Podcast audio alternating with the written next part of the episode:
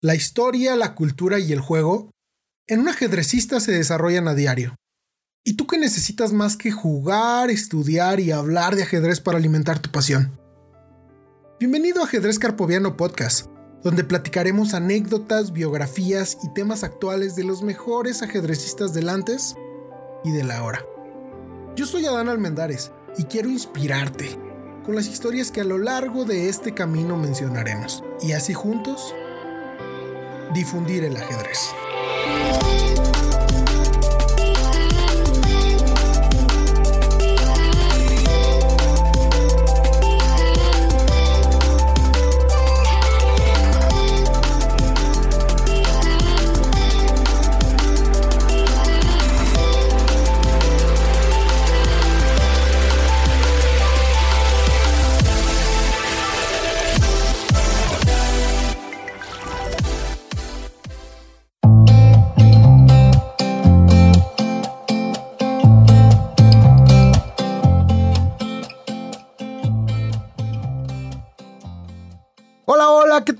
¿Cómo están? Bienvenidos nuevamente. Ya estamos en el capítulo número 3 de este podcast llamado Ajedrez Carpoviano. Eh, como bien lo estuvimos revisando en capítulos anteriores, vamos a hacer un, un flashback. En el capítulo número 1 hicimos una revisión de la historia del ajedrez y también hablamos un poquito de lo que es el ajedrez para mí. Eh, si, no lo has, si no lo has podido revisar, te lo recomiendo. Eh, puedes encontrarlo sobre esta misma playlist de, ajedrez carpoviano. Y el segundo capítulo fue una, un enlistado de los campeones del mundo. Prácticamente enlistamos a todos los campeones que, son reconocidos por la Federación Internacional. Y ahí hay que hacer una aclaración. Existe, eh, hubo un tiempo más o menos como en el 1980 aproximadamente. No tengo muy bien el dato en estos momentos pero eh, aproximadamente en esa época se, deslindaron, o bueno, un jugador muy popular, al tener algunas discrepancias con la, federación de ajedrez actual, pues quisieron hacer una, una nueva federación. Pero bueno, ese punto lo vamos a comentar cuando lleguemos a ese campeón del mundo, para, para también tocar ese tema, porque imagino que va a ser muy, muy interesante y va a haber mucha controversia alrededor de esos temas. Y pues hay que revisarlos, ¿no? Hay que platicarlos y hay que ver qué, qué conclusiones podemos tomar. Eh, para, el día del, para, el día de hoy traigo un, campeón del mundo muy especial, ya que es el primer campeón del mundo del cual te tienen registros, pero ojo, no es un campeón del mundo oficial, ya que en ese entonces nunca se hizo un evento oficial para poder eh, seleccionarlo como tal. Por ahí le dieron sus reconocimientos y los jugadores de ese entonces lo, lo catalogaban como el mejor jugador de la historia pero nunca llegó a, a, ser reconocido oficialmente por alguna, por alguna federación, por alguna asociación. Este campeón del mundo se llama Paul Murphy. Es un jugador muy, muy interesante. Tiene un, un, estilo de juego muy interesante. Al final lo vamos a revisar. Paul Murphy nació el 22 de junio de 1837 y falleció el 10 de julio de 1884, con 47 años de edad. Él nació en la ciudad de Nueva Orleans, Luisiana, en Estados Unidos, en un seno de una familia muy acaudalada, ya que su papá era juez de la ciudad y su mamá era muy talentoso en la música, entonces al tener esos dos padres yo creo que fue un, una buena combinación para que la cultura, al menos en su familia, la cultura fuera algo muy importante, ¿no? Entonces es, es algo por lo cual se le, se le inculcó el ajedrez, porque incluso él, curiosamente, el ajedrez lo aprendió de su padre. Su padre jugaba con su tío al ajedrez y Morphy, a Morphy nunca lo enseñaron. A Morphy solamente eh, se quedaba viéndolos jugar a, padre, a su padre y a su tío. Y a partir de ahí él solo fue aprendiendo solamente con verlos. Hasta que un día, cuando su padre y su tío estaban jugando una partida y acordaron tablas, Morphy intervino en la conversación y les comentó, él súper, súper pequeño, intervino en la conversación y le comentó que, el que tenía mejor posición era su tío e incluso acomodó el tablero de, la posición en la que se quedaron y les explicó tanto a su padre como a su tío cómo, cómo se tenía que jugar esa posición y cómo tenía que ganar. A partir de ahí se dieron cuenta de que pues jugaba ajedrez Y pues su padre, sus padres lo animaron a que jugara más ajedrez en las reuniones familiares. A partir de ahí se dieron cuenta que tenía talento para, para este deporte y tanto fue así que a lo largo de su, de su niñez fue creciendo, fue jugando y a los nueve años ya se le consideraba el mejor jugador de Nueva Orleans. Imagínense, a los nueve años ya ser considerado el mejor jugador de tu ciudad natal, ¿no? Eso es algo impresionante, ser considerado el mejor jugador de, ajedrez de una ciudad muy grande a los nueve años. Yo a los nueve años yo creo que, que aún estaba pidiendo biberón. este, que estaba en tercer grado de, primaria y yo creo que ni las tareas hacía. Y él ya era considerado el mejor jugador de, ese lugar, pues es algo, es un hecho muy, muy sorprendente. Y pues obviamente por algo llegó a ser la, la personalidad que él fue. Ya hay una anécdota por ahí que a los 9 años, en 1846, arribó a su ciudad un famoso general que se llamaba Winfield Scott. Él visitó la ciudad y como era costumbre en él, siempre al llegar a las ciudades eh, retaba a los mejores jugadores de ajedrez ya que él se consideraba un jugador notable, formidable y pues quería llegar a, alimentar su ego, ¿no? Entonces llegaba, retaba a los mejores jugadores y pues da la curiosidad que, en esta anécdota pues la gente con la que él se dirigía lo llevó con Morphy. Él al llegar a la casa de Morphy se dio cuenta que pues el niño tenía nueve años y se molestó, creyó que era una broma de mal gusto pero pues al final de cuentas él aceptó a jugar de tanto que le estuvieron insistiendo las personas y empezaron a jugar, empezaron a jugar, empezaron a su apertura, su medio juego y con el paso de las jugadas el general se fue dando cuenta de que Morphy realmente era un jugador formidable. Tanto fue así que durante la primera partida pues le ganó fácilmente, el general se quedó sorprendidísimo y pues le pidió la revancha, no se quería quedar con la espinita de, saber si había sido por suerte, porque lo había subestimado o por qué cosa, ¿no? Entonces Morphy sin problema aceptó, empezaron a jugar y pues al final resulta que Morphy le ganó la segunda partida también sin tanto A partir de ahí pues ya el general se paró de su lugar, se separó, se fue muy muy molesto porque para él era un insulto, era un un daño a su ego enorme de que un niño de 9 años le, ganara a jugar al ajedrez. Hay una anécdota mía que también cuando yo estaba empezando a, tomar el ajedrez un poquito más en serio, yo con alrededor 26 años, 27 años, pues fue un torneo y participé en la, en la segunda categoría. Y en esa categoría participaron unos pequeñines que, que estaban en ascenso aquí en México. Me parece que son de Morelia o algo así y esos pequeñines jugaron la segunda, me tocó jugar contra un niño de 10 años y pues resultó que me ganó, ¿no? Entonces, pues ahí me sorprendí. Afortunadamente en ese momento yo tenía la mentalidad de que estaba aprendiendo, no, no, tenía, no tenía mucho nivel en ese entonces y no lo tomé como, como muy a pecho, pero pues sí me sorprendió que un niño de 10 años me ganara. Al final creo que esos niños hicieron como dos puntos de 5 disponibles, pero aún así pues es una hazaña muy, muy sorprendente que a los 10 años y a los 10 años ya estés participando con jugadores mucho más buenos, de, mayor edad, de mejor categoría, y aún así pues les puedas ganar. Fíjense, en ese entonces pues no se conocía el concepto de eh, niño prodigio en el ajedrez. Eh, en la actualidad pues cuántos niños no encontramos que, no, que les ganan a cualquiera, ¿no? Imagínense, pues ya ahorita a los 17 años ya Firusha ya es, es eh, un jugador súper fuerte, jugador de elite pues bueno, a partir de esa anécdota del general, ya no, no hay tanta información recaudada de Morphy.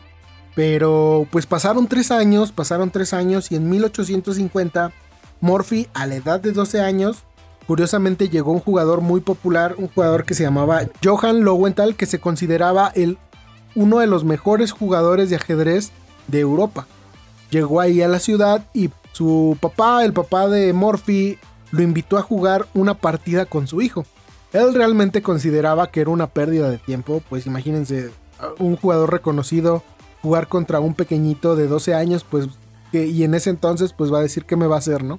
Pero bueno, el padre de Morphy, pues lo invitó a jugar con su hijo y, y Lowenthal, al, al saber que el padre de Morphy era una personalidad distinguida en la ciudad, pues no pudo, no pudo rechazar la oferta y pues terminó por ir a jugar con Morphy. Ya con el paso de las jugadas, comenzaron a jugar y el paso de las jugadas, el maestro húngaro se fue dando cuenta que pues, realmente estaba frente a un jugador muy fuerte de ajedrez. Se dice que Lowenthal y Morphy jugaron tres partidas, de las cuales las primeras dos Morphy las ganó eh, muy fácilmente y la tercera algunos dicen que la entabló y otros dicen que realmente Morphy se la ganó. Entonces, imagínense ser un maestro considerado dentro de los mejores de Europa y llegar a, una ciudad y jugar con un niño de 12 años y que no le puedas ni sacar más que las tablas, pues eso sí quiere decir que Morphy realmente era un talento extra, extra normal, ¿no? Ya que pues la comprensión de él era totalmente diferente porque hay que recordar que en ese entonces era, era muy común ver a los ajedrecistas haciendo sacrificios, buscando, no buscando tanto el material, sino más la, espectacular, lo romántico del ajedrez. Y pues Morphy comenzó eh, ligeramente con ese ajedrez posicional, ¿no? Ya que eh, incluso él, al, momento de desarrollar sus piezas, pues las desarrollaba con, con ganancias de tiempo y lo cual al, al, avance de la partida pues pareciera como que Morphy, como que Morphy había, había jugado más de más veces que su rival. Pero bueno, eso lo vamos a analizar en la parte final del, del podcast donde vamos a hablar de su juego. Al final de las tres partidas, eh, Lowenthal, impresionado por la calidad del muchacho, aceptó realmente, honestamente, su, su derrota y pues rápidamente se, se, dirigió a comenzar a hablar de Morphy. Les informó en Europa que había encontrado un jugador muy fuerte y muy joven que había logrado tal hazaña de ganarle eh, dos partidas sin tablar una y pues a partir de ahí comenzó a hacerse de, una reputación Morphy a pesar de que ya apenas tenía 12 años. Ya después de esa anécdota en 1850 contra el jugador Lowenthal, eh, Morphy se, separó un poquito del ajedrez ya que eh, al, al, pertenecer a una familia, digamos, muy conservadora, eh, la familia de, de Morphy pues lo impulsó más a que se dedicara a sus estudios más que a jugar al ajedrez. Entonces, pues durante mucho tiempo fue lo, a lo único a lo que Morphy se dedicó. Llegó a, terminar su carrera en Derecho en la Universidad de Luisiana. Y el tema aquí fue que, pues, Morphy terminó antes de tener la edad necesaria para poder ejercer su carrera. Por lo cual, pues fue la oportunidad perfecta para que Morphy por fin pudiera dedicarle un poquito más de tiempo al ajedrez. Y pues gracias a eso ahora ahora sabemos la calidad de Morphy, ¿no? Ahora tenemos bases de datos de Morphy y podemos disfrutar de las partidas de Morphy. Pero bueno, en 1857 Morphy fue invitado al primer Congreso de Ajedrez de los Estados Unidos, él con 20 años de edad. Morphy al principio no quería, no quería, pues no le interesaba tanto, pero su tío, quien fue de los, de los principales en enseñarle a jugar ajedrez, pues lo convenció y al final Morphy terminó por ir a jugar el campeonato y pues sin más ni más se proclamó campeón del torneo venciendo a jugadores muy muy fuertes de la talla de Louis Paulsen, James Thompson, Theodore Lichtenheim, entre otros jugadores de la época. Ya para ese entonces Morphy se había hecho de su fama y pues se había ganado el cariño de todos, ¿no? De todos los ajedrecistas ya sabían lo fuerte que era. Ya motivado por sus victorias y teniendo tiempo para más, con tan solo 21 años, lo convencieron de retar a los mejores jugadores de Europa, los cuales fueron invitados a Estados Unidos, pero aquí principalmente Stoughton, es correcto, Stoughton, el de los ajedrezes Stoughton, no aceptaron, bueno, principalmente Stoughton no aceptó la invitación. comentario que Stoughton hizo fue que si realmente Morphy quería retarlos, ellos no tendrían por qué ir a Estados Unidos, sino que Morphy al ser el retador, tendría que ir a retarlos a sus respectivos países. Pues sin más ni más, Morphy no les tuvo miedo y se animó a lanzarse a Europa para ir a retar e ir a demostrar su real, realmente su nivel. Entonces pues se lanzó a Europa y en 1858 Morphy con tan solo 21 años de edad llegó a Inglaterra precisamente a retar este mentado Stoughton, el cual se consideraba el mejor jugador de Inglaterra. Eh, este, José Stoughton, rechazó las propuestas que, le estuvo haciendo Morphy para jugar partidas entre él, ya que pues, se dice que, le tuvo miedo y pues le daba largas a Morphy para, El punto era no jugar con él y no, o no quedar en ridículo o no comprometer su título como campeón de Inglaterra. Al final, Murphy se rindió y viajó a Francia a buscar otros oponentes. Y pues tristemente la partida entre Stoughton y Murphy nunca se llevó a cabo y pues nos quedaremos con las ganas de saber qué es lo que hubiera pasado. Pero pues con el nivel que tenía Murphy en ese entonces, muy probablemente tal vez Murphy sí le hubiera partido la cara. Ya en París, Francia, Murphy se encontró con Daniel Harwitz y Adolf Andersen. Daniel Harwitz era considerado el mejor jugador de Francia y Adolf Andersen era considerado por muchos el mejor jugador de Europa. Y al final Murphy terminó por jugar un match con ellos y Murphy jugando contra Adolf Andersen terminó con un score de 7 partidas ganadas, 2 partidas empatadas y 2 partidas perdidas contra Andersen. Pues un score muy muy favorable, realmente eh, se notó la supremacía de, de Murphy. Igual muy probablemente vamos a, subir una partida de, de Morphy y me gustaría, yo creo que vamos a subir la partida entre Morphy y Andersen para que ustedes puedan estudiarla, puedan analizarla y vean las diferencias de calidad que había entre ambos jugadores.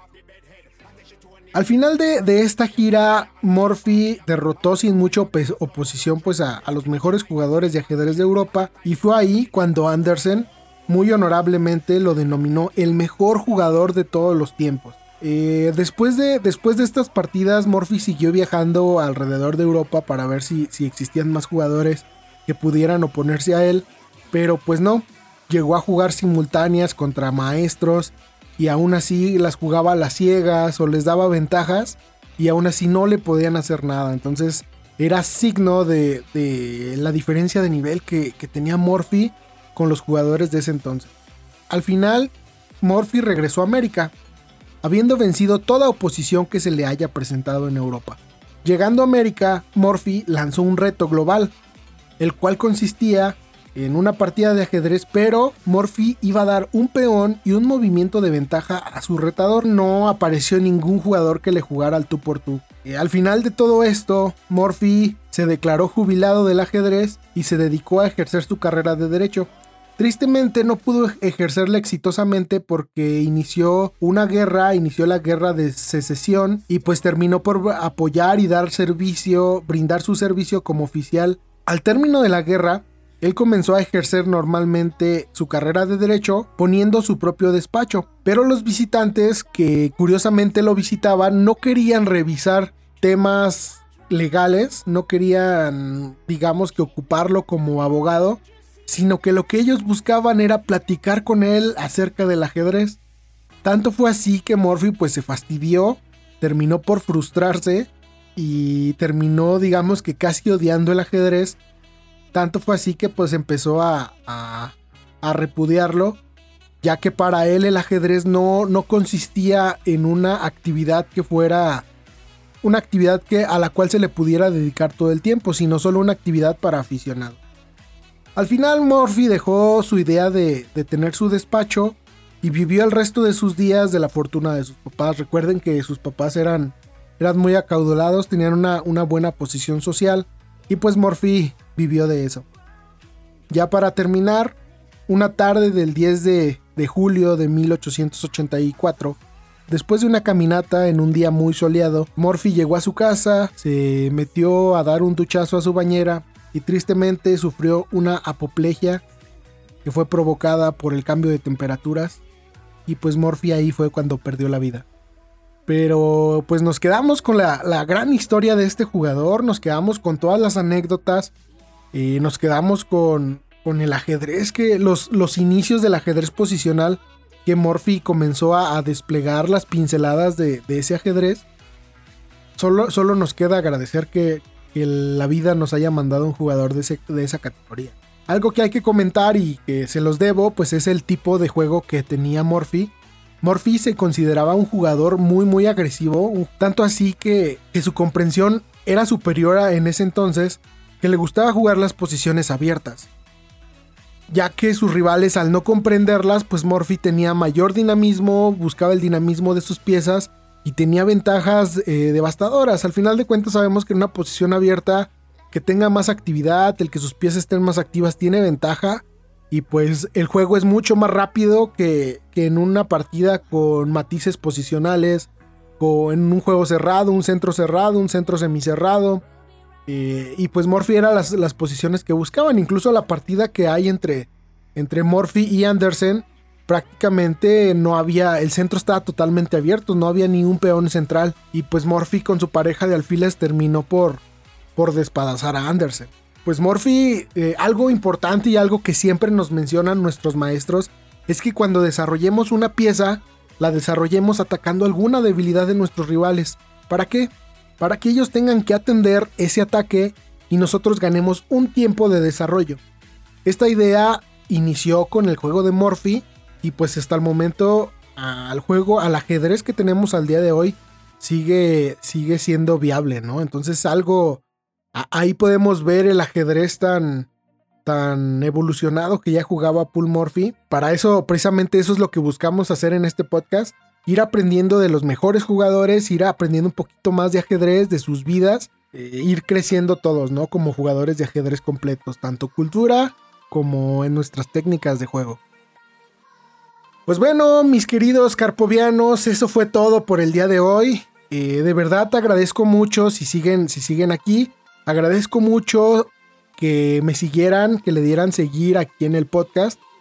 Eh, independientemente de dónde nos estén escuchando, si nos están escuchando por Spotify, si nos están escuchando por Apple Podcast, si nos están escuchando en alguna otra plataforma, agradecería mucho que me dieran seguir. Y pues si les gusta esto, el próximo martes vamos a subir la historia de otro campeón del mundo que sigue en la lista, el primer campeón del mundo que es Steinitz. Hay anécdotas muy interesantes acerca de, de Steinitz que también vamos a revisar. Y pues también a él se le considera el padre del ajedrez posicional. Entonces vamos a platicar un poquito de eso, igual cuando subamos una partida de él en el canal de YouTube, porque también tenemos canal de YouTube, pues vamos a, estudiar sus partidas, su juego. Y pues nada, realmente les agradezco mucho. Eh, le quiero dar un agradecimiento especial a mi novia Yadira Martínez por todo el apoyo, tanto emocional como como digamos en marketing que me está, que me está haciendo eh, para apoyar a, a este nuevo proyecto. Sin más ni más, muchísimas gracias. Adiós, carpovianos.